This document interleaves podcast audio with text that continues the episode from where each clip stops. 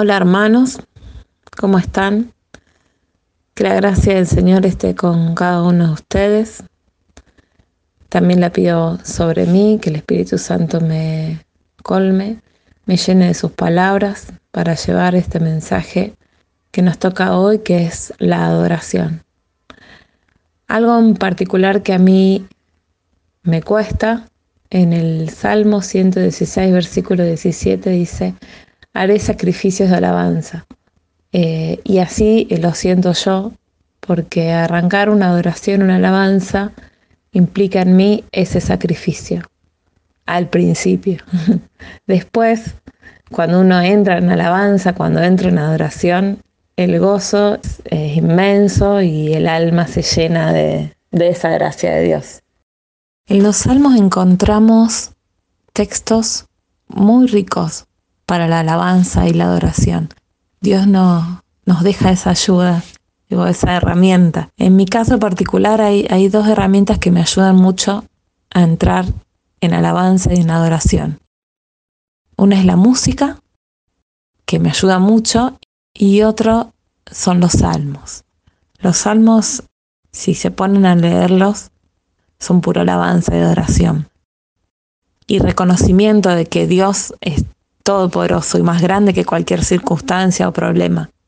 En el Salmo 18 dice, Yo te amo, Señor, mi fuerza, el Señor es mi roca, mi defensa y el que me libra, mi Dios, la peña en que me refugio y mi escudo, mi fuerza salvadora y mi fortaleza.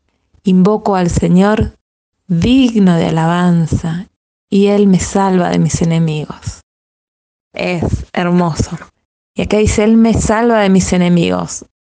A veces nuestros enemigos son los problemas que tenemos, no específicamente una persona, cosas que nos sacan de Dios.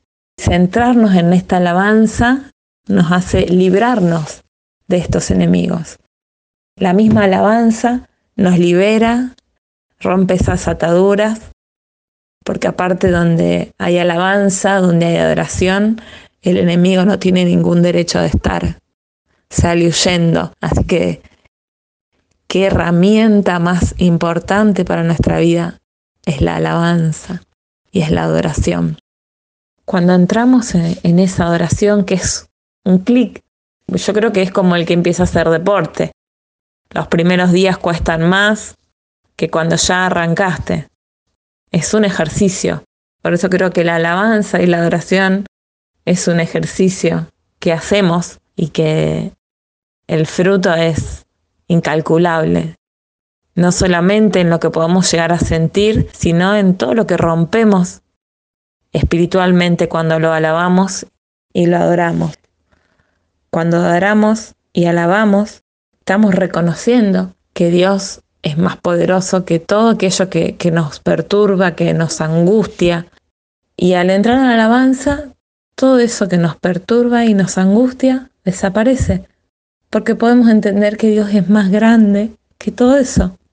Cuando entramos en esa dimensión de reconocer lo más grande que toda preocupación, ya sea de salud, de, conflicto familiar, eh, de económico, eh, hasta de una pérdida de, una, de un ser querido, cuando podemos dimensionar que, que estamos de paso acá y que Él es más grande que este paso acá y que toda circunstancia que podamos vivir, todo queda pequeñito ante, ante tan grande amor y tan grande Dios que tenemos.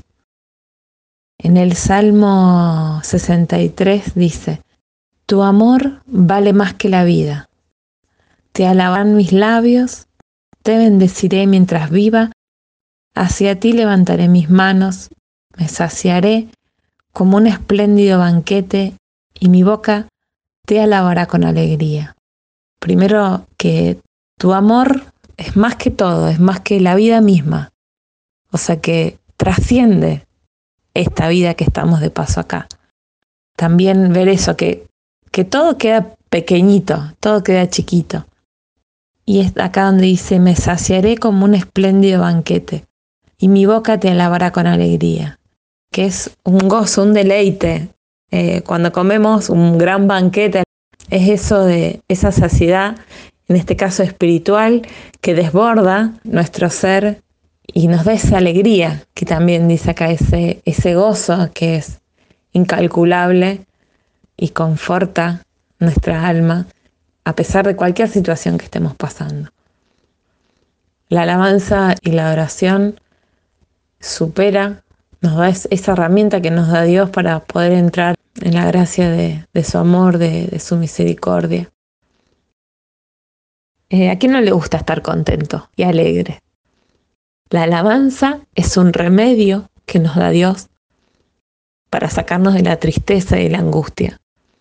La alabanza nos llena de alegría y de gozo. Así que te invito a que tomemos ese remedio sanador que nos da Dios para salir de la tristeza y de la angustia y alabemos y adoremos a Dios, que tan digno es de nuestra alabanza, nuestra adoración, reconocerlo Rey de Reyes y Señor de Señores. Así que en este momento vamos a, entrar en, esta alabanza, en esta adoración, cada uno en el lugar donde está. Vamos a alabarlo, a reconocerlo.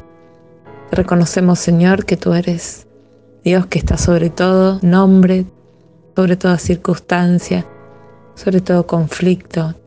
Tú eres más grande, Señor. Te reconocemos nuestro Dios, te reconocemos nuestro dador de vida. Te alabamos por tu infinita misericordia, porque tu amor es más dulce que la miel, Señor. Nos colmas de bendiciones, nos llenas el corazón de tu amor.